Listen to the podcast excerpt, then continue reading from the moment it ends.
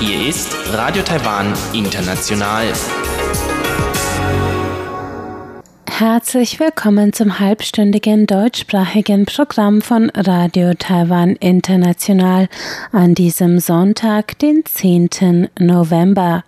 Am Mikrofon begrüßt Sie Karina Rother und Folgendes haben wir heute für Sie im Programm. Im Wochenendmagazin ist Robert Stier im Gespräch mit Thilo Diefenbach.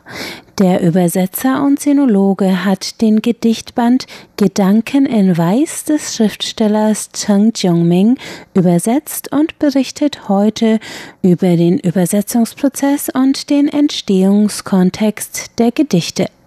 Danach geht es weiter im Kaleidoskop mit Chiu Behoy und Sebastian Hambach, die Ihnen heute einmal den Sender Radio Taiwan International genauer vorstellen.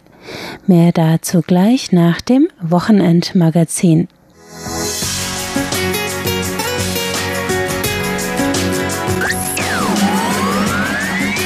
Radio Taiwan, international aus Taipeh.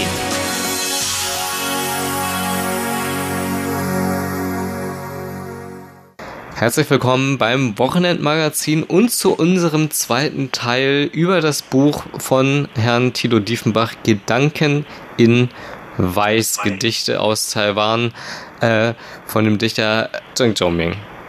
Herr Diefenbach, heute wollen wir uns über den Inhalt der Gedichte unterhalten. Worum geht es dabei? Nun, Herr Zhang ist schon seit mehreren Jahrzehnten als äh, Dichter aktiv. Wohlgemerkt, er ist ja vom Beruf her eigentlich Arzt gewesen. Mittlerweile ist er pensioniert, das heißt, er hat immer nebenher äh, gedichtet, war allerdings darüber hinaus auch sehr aktiv als Herausgeber von zwei sehr einflussreichen Zeitschriften ab den 80er Jahren.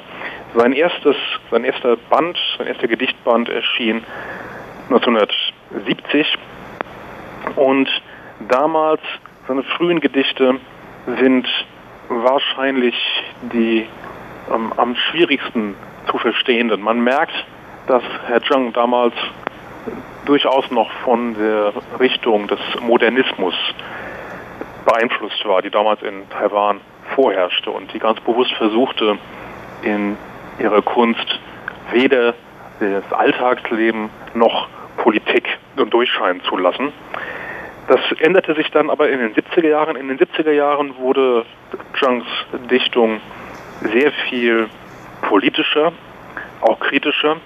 Darüber hinaus hat er gerade in den 1970er Jahren auch öfters seine Arbeit literarisch verarbeitet. Das heißt, er hat zum Beispiel mehrere Gedichte über seine Erfahrung geschrieben, die er in der Psychiatrie, in einer psychiatrischen Anstalt ähm, gemacht hat.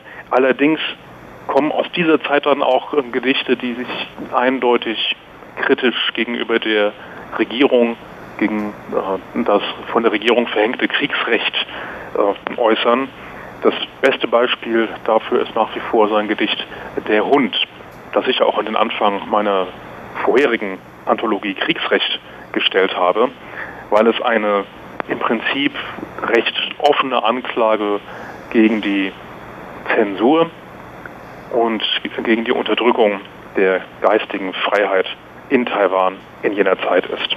Ja. Abgesehen von diesen Themen gibt es auch schon damals in den 60er und 70er Jahren gelegentlich auch Liebesgedichte und mit dem Beginn des politischen Umschwungs, der in Taiwan auf das Jahr 1987 fiel, als das Kriegsrecht nach 38 Jahren aufgehoben wurde, hat sich äh, Zhang auch immer wieder ähm, nicht nur weiterhin den politischen Themen zugewandt, sondern auch über seine Reisen oder über die taiwanische Gesellschaft, über das taiwanische Selbstverständnis, über die Zukunft Taiwans geschrieben und ähnliche Themen. Können Sie äh, eine Veränderung in, in, seinem, in seinem Stil über die Jahre feststellen? Ich glaube ja. Ich glaube ja, in, tatsächlich in den Anfangsjahren war waren einige seiner Werke doch noch relativ hermetisch. Das heißt wirklich schwierig zu verstehen ähm, oder zu entziffern. Das hat sich relativ schnell gelegt. Ab den 70er Jahren hat sich äh, Zhang einer sehr klaren, deutlichen Sprache, also man könnte sagen eine fast lyrische Art verwendeten Umgangssprache oder Alltagssprache bedient. Er selber führt das zurück auf den Einfluss eines seiner äh, Vorbilder, eines seiner Mentoren, Herrn äh, Huan Fu, auch bekannt als Chen Qianwu, der wiederum äh, beeinflusst war von einer deutschen literarischen Richtung, nämlich der neuen Sachlichkeit, die in den äh, 20er, 30er Jahren unter anderem in der Lyrik von äh, Erich Kästner und Kurt Tucholsky getragen wurde. Und diese einfache, klare Sprache hat Zhang seitdem beibehalten. Er hat es gerade in den 70er und 80er Jahren verstanden, als der Druck der Zensur noch sehr groß war, mit dieser einfachen Sprache immer noch politische Aussagen zum Beispiel, kritische Aussagen zu verschlüsseln oder Situationen darzustellen, die für den aufmerksamen Leser eindeutig Parabeln auf die Zeit des Kriegsrechts darstellten.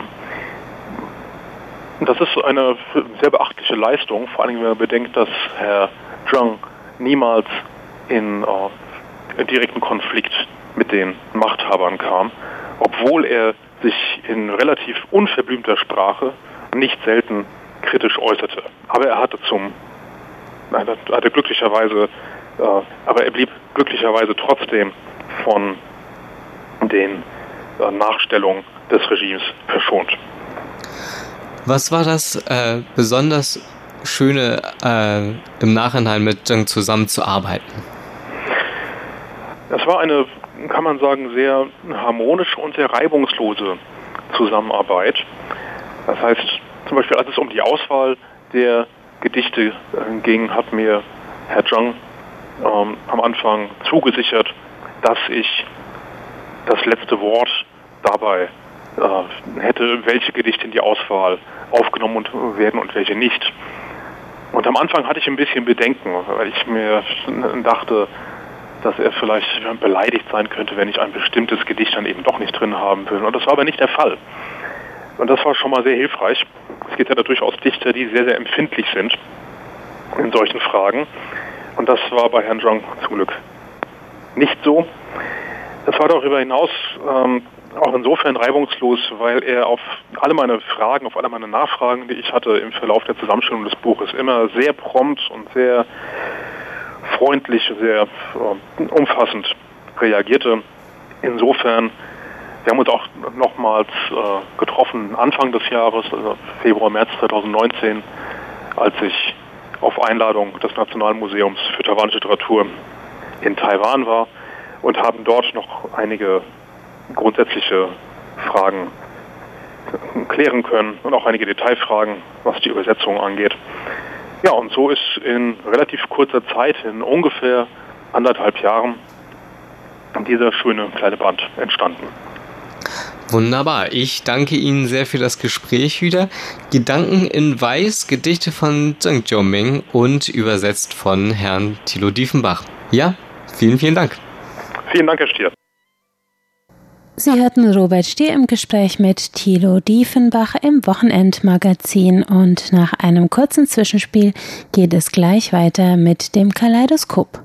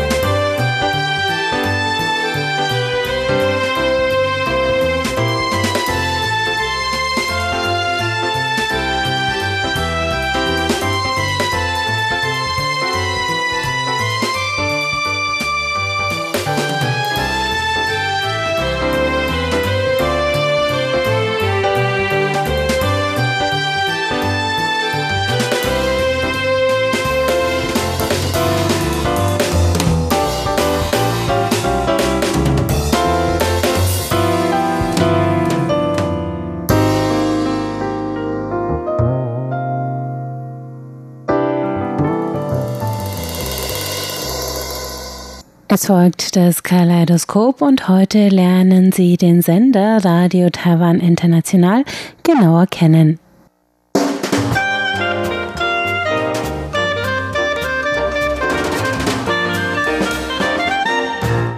Herzlich willkommen, liebe Hörerinnen und Hörer, zu unserer Sendung Kaleidoskop.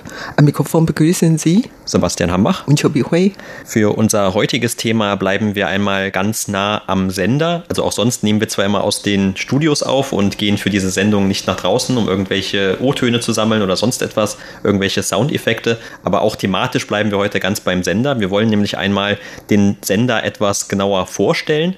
Wir haben ja seit ein paar Wochen jetzt einen neuen Generalmanager, den Herrn Zhang Zheng. Er hat, wie das auch seine Vorgänger getan haben, ein paar neue Maßnahmen sich überlegt, vielleicht schon vorher oder vielleicht auch kurz nachdem er sein Amt hier angetreten hat. Und in einer ersten neuen Aktion, die seitdem veranstaltet wurde, das war jetzt zum vergangenen Nationalfeiertag am 10. Oktober, da gab es ja unter anderem von der Deutschredaktion, aber auch von vielen anderen Sprachen einen Livestream, in dem die Rede der Präsidentin Tsai Ing-wen simultan gedolmetscht wurde. Und das soll wohl auch in Zukunft dann noch bei anderen Veranstaltungen hin und wieder einmal passieren. Aber in jedem Falle hatten wir das also zum allerersten Mal. Und das ist so ein bisschen auch dann schon ein Hinweis darauf, dass sich der Sender oder auch die Aufgaben des Senders im Laufe der Jahre sehr geändert haben. Und es gibt auch einige Besonderheiten von RTI, die diesen Auslandsrundfunk von Taiwan vielleicht auch von ähnlichen Sendeanstalten in anderen Ländern unterscheiden. Ja, zum Beispiel die Deutsche Welle, sowohl die Deutsche Welle als auch Radio Taiwan International sind öffentliche rechtliche Rundfunkanstalten. Wir sind ja finanziell von dem Steuergeld und machen keine Werbungen und sind dafür zuständig, Taiwan in der ganzen Welt zu präsentieren. Und daher, wir senden jeden Tag die Nachrichten und verschiedene Rubrik, unter anderem Politik, Wirtschaft, Soziales und Aktuelles, Kultur und viele andere. Radio Taiwan International sendet jeden Tag in 13 Sprachen, also vier in Inlandssprachen, nämlich Mandarin, Kantonesisch, Taiwanisch und Hakka und dann neu in Fremdsprachen, unter anderem Deutsch, Englisch, Französisch, Spanisch, Japanisch, Thailändisch, Indonesisch, Vietnamesisch und Russisch. Wie gesagt, in 13 Sprachen. Aber auf der Webseite, auf dem Internet haben wir eigentlich 14 Sprachen. Abgesehen von diesen 13, die ich vorher genannt habe, haben wir eigentlich noch Koreanisch. Allerdings Koreanisch wird nicht per Kurzwelle ausgestrahlt oder online gehört werden, sondern es gibt so eine Seite und hin und wieder sieht man einige Videos, die von denen gedreht worden sind oder dann ein paar so Interviews. Das ist eigentlich so ein Ich AG, also die einzige Kollegin ist für dieses Programm zuständig und da bietet nicht so viele Informationen an. Allerdings haben wir, wie gesagt, 13 plus eine Sprache und bei der vorherigen Livestream am 10.10., .10., da hatten wir sogar 15 Sprachen ausgestrahlt, nämlich abgesehen von diese 14 noch Arabisch dazu. Also wir hatten noch ehemalige arabische Kollegen dazu eingeladen, dieses Programm zusammengestellt. Und daher am 10.10. .10. haben wir in 15 Sprachen die Rede von Präsidentin Tsai Ing-wen simultan dolmetscht. Und diese Arbeit konnte man auf unserer Facebook und auf unserer Seite und auch in YouTube sehen. Ja, und wenn man sich jetzt allerdings unsere Internetseite anschaut, die ist ja unter www.de.rti.org.tv zu erreichen, also auch immer mit diesem Länderkürzel dann, in diesem Falle für Deutsch, dann kann man schon ganz oben auch die anderen Sprachen sehen oder zumindest einen Teil dieser Sprachen, denn nicht alle dieser Sprachen haben auch eine eigene Internetseite oder einen eigenen Internetauftritt, zumindest was den schriftlichen oder informativen Teil angeht. Zum Beispiel für Chinesisch gibt es eigentlich zwei unterschiedliche unterschiedliche Seiten und zwar einmal in Langzeichen und einmal in Kurzzeichen. Aber diese anderen, die du gerade aufgezählt hast, wie zum Beispiel Taiwanisch oder Hakka, die haben eigentlich keine eigenen Nachrichtenseiten zum Beispiel, aber man kann sich auch ihre Programme dann über diese chinesischen Seiten jeweils anhören. Und das ist aber vor allem also dieser Unterschied zwischen Langzeichen und Kurzzeichen. Also die Kurzzeichen werden ja in China verwendet und die Langzeichen hier in Taiwan. Das ist vor allem eben ein formaler Unterschied, aber die Inhalte sind einigermaßen gleich. Allerdings bei den ganzen anderen Fremdsprachen, also von Taiwan aus betrachtet Fremdsprachen, da ist es so, dass sich die Inhalte zum Teil sehr stark unterscheiden.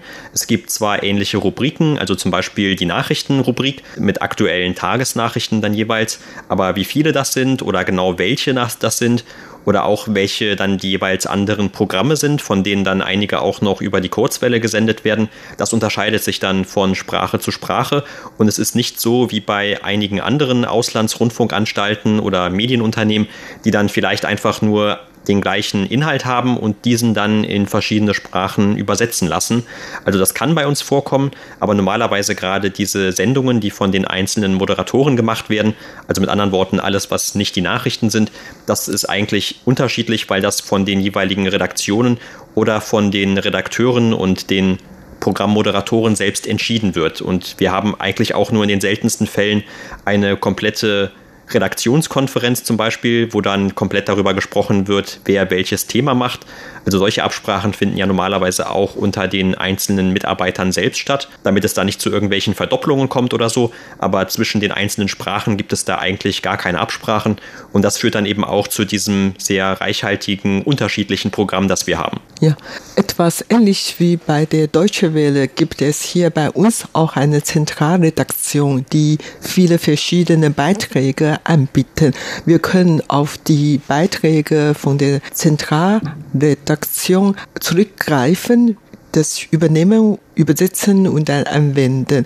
Allerdings, weil diese Redaktion nicht wirklich sehr groß ist und wir haben eigentlich nicht so viele Unterstützung von der Zentralredaktion und daher die meisten Beiträge bei der deutschen Abteilung haben wir eigentlich selber produziert. Also wie gesagt, wir können bei denen zurückgreifen, aber die meisten Beiträge sind hergestellt von unseren eigenen Kollegen. Und wir haben auch eine Presseabteilung diese Presseabteilung ist eine der wichtigsten und größten Abteilungen überhaupt in diesem Sende. Da sitzen sehr viele Journalisten, Redakteuren. Die Journalisten gehen jeden Tag zu verschiedenen Pressekonferenzen oder Ausstellungen, was auch immer, Events und dann berichten darüber. Und die Redakteuren arbeiten dann im Sender, in der Redaktion, um diese Materialien alle zu bearbeiten und so. Wie gesagt, wir können die die Materialien, die geliefert haben, zurückgreifen. Und die Nachrichten werden jeden Tag von unserer Nachrichtenabteilung geliefert und es gibt noch ein extra Newsdesk für die Fremdsprachengruppen. Also das heißt, wir müssen nicht jeden Tag 200 oder 300 Meldungen, die von der Presseabteilung geliefert worden sind, durchlesen, sondern nur die 20 oder 30 Meldungen, die von dem Newsdesk geliefert worden sind, zurückgreifen und dann wählen wir fünf bis sechs Meldungen davon aus und übersetzen, zusammenfassend machen. So sind unsere täglichen Nachrichten zustande gekommen. Ja, genau. Und diese Auswahl, die da vorgenommen wird, die orientiert sich vor allem danach, dass diese Meldungen, die wir, also die Fremdsprachen bekommen, vor allem etwas mit Taiwan zu tun haben, weil in dem eigentlichen System sind eben sonst auch alle anderen Meldungen drin, also zum Beispiel Schlagzeilen oder besondere Meldungen aus den USA oder aus dem Nahen Osten oder Europa, also alles ist dort eigentlich mit drin.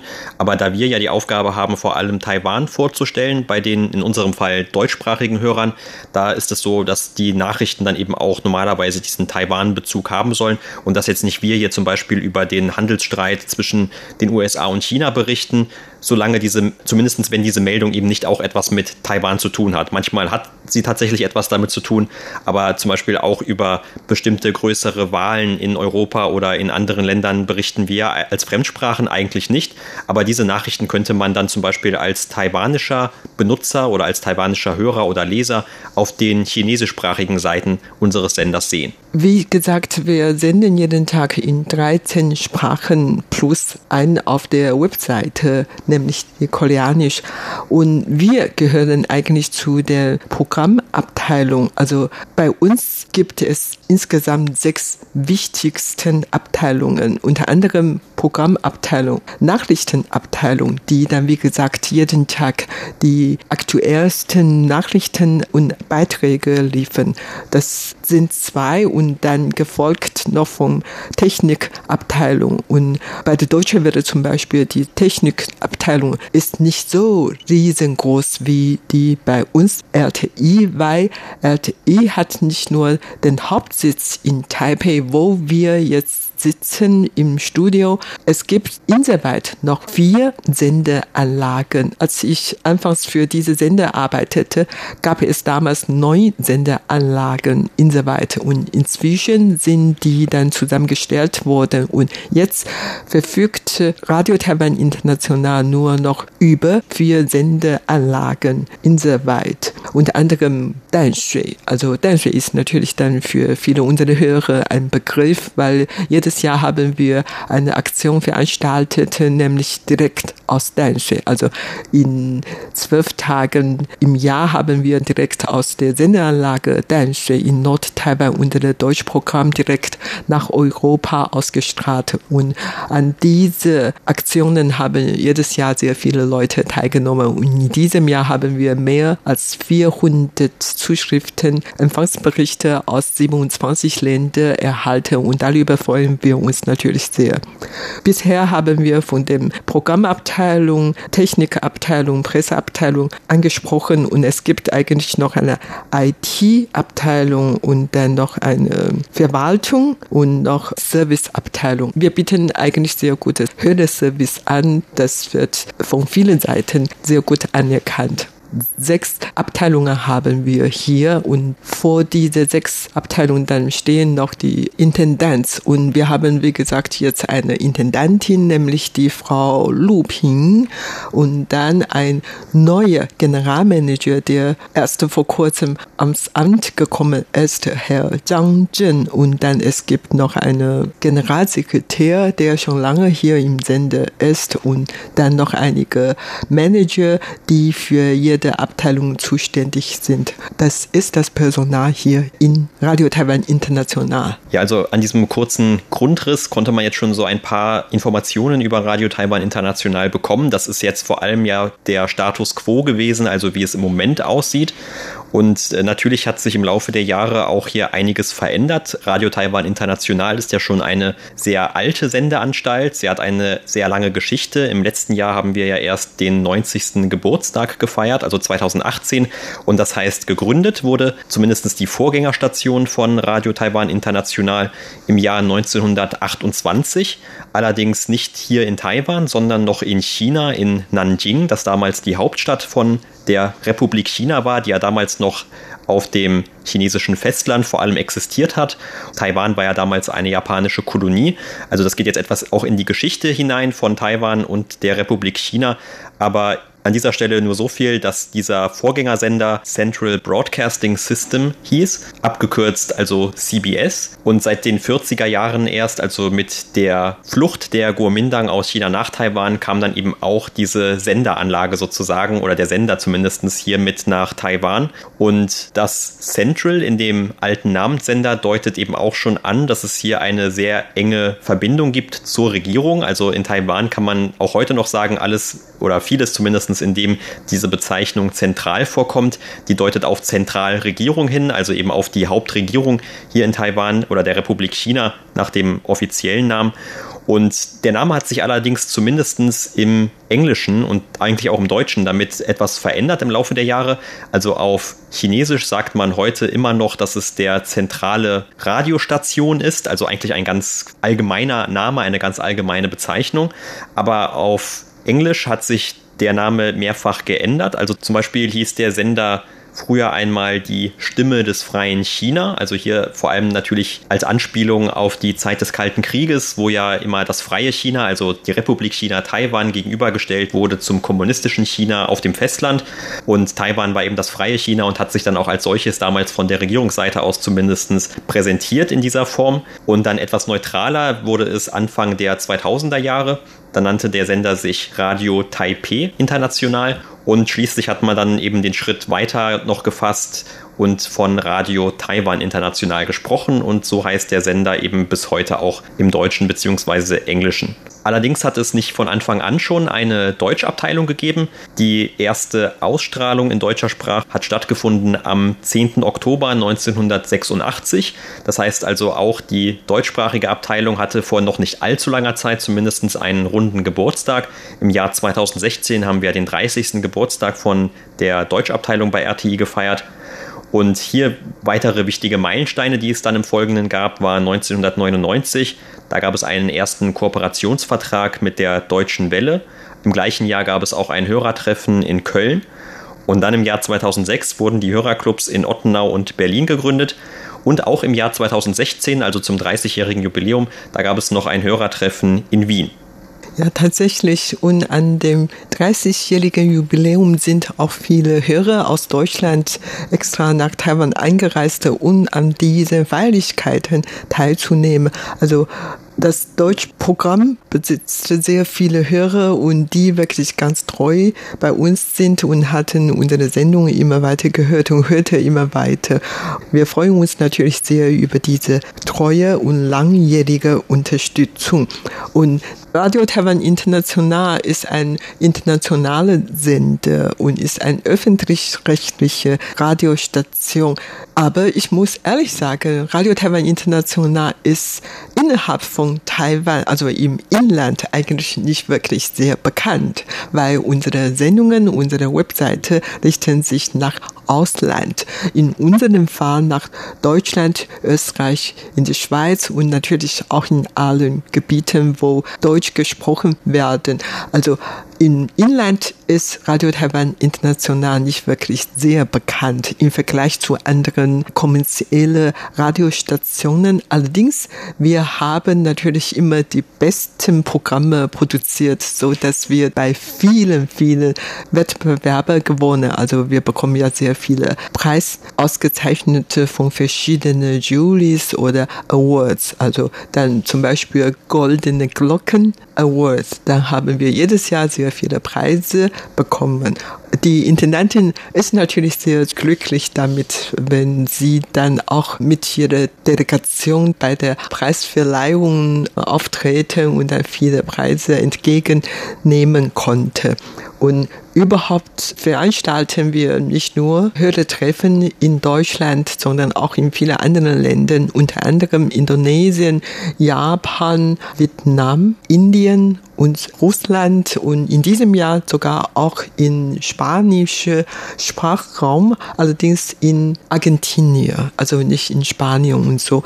Dann durch diese Hörertreffen hat die RTI-Führung Kontakte mit den lokalen Radiostationen dort und so weiter. So haben wir auch zu kulturellen Austausch teilweise mit diesen Ländern beigetragen. Und überhaupt sind wir auch sehr aktiv in vielen Hinsichten. Zum Beispiel, ich habe jetzt eine Chronologie, auf der steht, was wir in diesem Jahr alles getan haben. Zum Beispiel im März haben wir eine Party zur Feier des 25. Jubiläums der russischen Abteilung gefeiert. Im Mai haben mehrere unserer Kollegen in der Presseabteilung einen Preis von Lottery Club erhalten über die besten Berichterstattungen im Juli haben wir in Japan drei Hörertreffen veranstaltet und die Intendantin Lupin war auch dabei. In August haben unsere Kollegen in der Presseabteilung wiederum einen Preis erhalten. Auch im August haben wir ein Hörertreffen in Thailand veranstaltet. So, das sind die wichtigsten Ereignisse in diesem Jahr, was Radio Taiwan International erreicht hatte. Das war's für heute in unserer Sendung Kalle Kaleidoskop. Vielen Dank für das Zuhören. Am Mikrofon waren Sebastian Hambach und Chobi Hui. Und damit sind wir am Ende des heutigen deutschsprachigen Programms von Radio Taiwan International an diesem Sonntag, den 10. November. Das Gehörte finden Sie auf unserer Website unter www.de.rti.org.tv. Vielen Dank fürs Einschalten und bis zum nächsten Mal.